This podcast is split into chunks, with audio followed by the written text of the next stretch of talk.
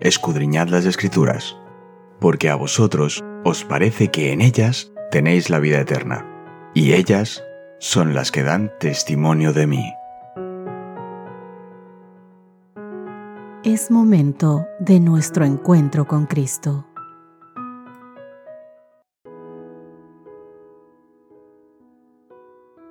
Hola, hola, ¿qué tal queridos amigos? Bienvenidos sean todos ustedes a nuestro encuentro diario del estudio de la Biblia. Soy Cristina Rosas y para mí es un gran placer que el Señor me permita estar una vez más junto a ti.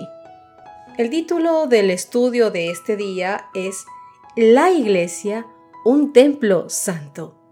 Nuestro texto base que dirige nuestro estudio de esta semana, que vamos a repasarlo una vez más, pero que estoy más que segura que ya lo tienes muy muy aprendido, está en Efesios capítulo 2 versos 13 y 14. Pero ahora en Cristo Jesús ustedes, que en otro tiempo estabais lejos, habéis sido acercados por la sangre de Cristo. Cristo es nuestra paz, que de los dos pueblos hizo uno y derribó el muro divisorio. Vamos juntos a analizar Efesios capítulo 2 versos 11 al 22. ¿Qué conjunto de imágenes destacadas utiliza Pablo en este texto, en esta porción del libro de Efesios, para señalar la unidad entre judíos y gentiles en la iglesia? La palabra del Señor dice esto, ponle mucha atención. Por tanto, acordaos de que en otro tiempo vosotros, los gentiles, en cuanto a la carne, erais llamados incircuncisión por la llamada circuncisión hecha con la mano en la carne. En aquel tiempo estabais sin Cristo, alejados de la ciudadanía de Israel y ajenos a los pactos de la promesa, sin esperanza y sin Dios en este mundo. Pero ahora en Cristo Jesús vosotros, que en otro tiempo estabais lejos, habéis sido hechos cercanos por la sangre de Cristo, porque Él es nuestra paz, que de ambos pueblos hizo uno, derribando la pared intermedia de separación, aboliendo en su carne las enemistades, la ley de los mandamientos expresados en ordenanzas, para crear en sí mismo de los dos un solo y nuevo hombre haciendo la paz. Y mediante la cruz reconciliar con Dios a ambos en un solo cuerpo, matando en ella las enemistades. Y vino y anunció las buenas nuevas de la paz a vosotros, que estabais lejos y a los que estaban cerca, porque por medio de Él, los unos y los otros, tenemos entrada por un mismo espíritu al Padre. Así que ya no sois extranjeros ni advenedizos, sino conciudadanos de los santos y miembros de la familia de Dios, edificados sobre el fundamento de los apóstoles y profetas, siendo la principal piedra del ángulo Jesucristo mismo, en quien todo el edificio, bien coordinado, va creciendo para ser un templo santo en el Señor, en quien vosotros también sois juntamente edificados para morada de Dios en el Espíritu. Mis queridos amigos, al repasar Efesios capítulo 2, recordamos que los versículos del 1 al 10 enseñan que vivimos en solidaridad con Jesús, mientras los versículos 11 al 22 enseñan que vivimos en solidaridad con los demás como parte de su iglesia. La muerte de Jesús tiene beneficios verticales al establecer nuestra relación con Dios, como nos dice Efesios capítulo 2 versos 1 al 10, y horizontales al cimentar nuestra relación con los demás, Efesios capítulo 2 versos 11 al 22. Es decir, mientras tenemos una comunión con Dios, nos llenamos de su amor para poder abrir los brazos y entregar al mundo lo que recibimos de Dios. Mediante la cruz Jesús derriba todo lo que divide a los creyentes gentiles de los judíos, incluyendo el mal uso de la ley, para profundizar el abismo que existe entre ellos. Efesios capítulo 2 versos 11 al 18. Por tanto, acordaos que en otro tiempo vosotros los gentiles en cuanto a la carne erais llamados incircuncisión por la llamada circuncisión, hecha con mano en la carne. Esto es decir, la incircuncisión eran los gentiles y la circuncisión los judíos. Jesús también construye algo, un asombroso templo nuevo, compuesto por creyentes, Los gentiles en otro tiempo excluidos del culto en los lugares santos del templo, ahora se pueden unir a los creyentes judíos para llegar a ser un nuevo templo. Todos nos convertimos en parte de la iglesia de Dios, un templo santo en el Señor, como hemos leído en Efesios capítulo 2, versos 19 al 22. Y tenemos, queridos amigos, el privilegio de vivir en solidaridad con Jesús y con nuestros hermanos y hermanas en Cristo. El uso que hace Pablo de la metáfora de la iglesia como templo en Efesios capítulo 2 versos 19 al 22, ¿cómo se compara con los usos de los siguientes pasajes? Por ejemplo, Primera de Corintios capítulo 3 versos 9 al 17. Porque nosotros somos colaboradores de Dios, y vosotros sois labranza de Dios, edificio de Dios. Conforme a la gracia de Dios que me ha sido dada, yo como perito arquitecto puse el fundamento, y otro edifica encima. Pero cada uno mire cómo sobreedifica, porque nadie puede poner otro fundamento que el que está puesto, el cual es Cristo. Y si sobre este fundamento alguno edificare oro, plata, piedras preciosas, madera, heno, hojarrasca, la obra de cada uno será manifiesta, porque el día la declarará, pues por el fuego será revelada, y la obra de cada uno, cual sea, el fuego la probará. Si permaneciere la obra de alguno que sobreedificó, recibirá recompensa. Si la obra de alguno se quemare, él sufrirá pérdida. Si bien él mismo será salvo, aunque así como por fuego. ¿No sabéis que sois templo de Dios? y que el Espíritu de Dios mora en vosotros? Si alguno destruye el templo de Dios, Dios le destruirá a él, porque el templo de Dios, el cual sois vosotros, santo es. Segunda de Corintios capítulo 6 versos 14 hasta el capítulo 7 el verso 1. No os unáis en yugo desigual con los incrédulos, porque ¿qué compañerismo tiene la justicia con la injusticia?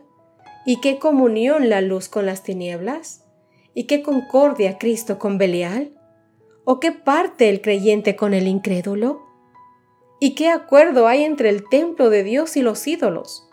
Porque vosotros sois el templo del Dios viviente. Como Dios dijo, habitaré y andaré entre ellos, y seré su Dios, y ellos serán mi pueblo.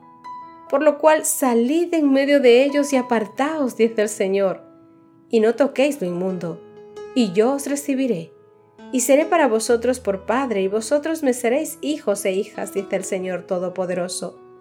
Así que, amados, puesto que tenemos tales promesas, limpiémonos de toda contaminación de carne y de espíritu, perfeccionando la santidad en el temor de Dios.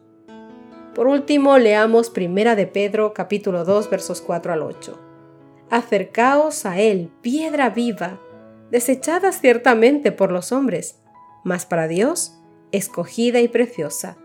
Y vosotros también, como piedras vivas, sed edificados como casa espiritual y sacerdocio santo, para ofrecer sacrificios espirituales aceptables a Dios por medio de Jesucristo, por lo cual también contiene la escritura, He aquí pongo en Sión la principal piedra del ángulo, escogida, preciosa, y el que creyere en él no será avergonzado. Para vosotros, pues, los que creáis, él es precioso, pero para los que no creen, la piedra que los edificadores desecharon ha venido a ser la cabeza del ángulo, piedra de tropiezo y roca que hace caer, porque tropiezan en la palabra, siendo desobedientes, a lo cual fueron también destinados. Pablo, como vemos, emplea la metáfora de la iglesia como templo, como imagen que corona la inclusión plena de los gentiles en la iglesia. Si bien antes tenían prohibido adorar en el atrio de Israel, en el templo ahora no solo tienen acceso, sino también, además de ellos mismos, se convierten en materiales de construcción para un nuevo templo diseñado para la morada de Dios mediante el Espíritu. Efesios capítulo 2, verso 18 y verso 22.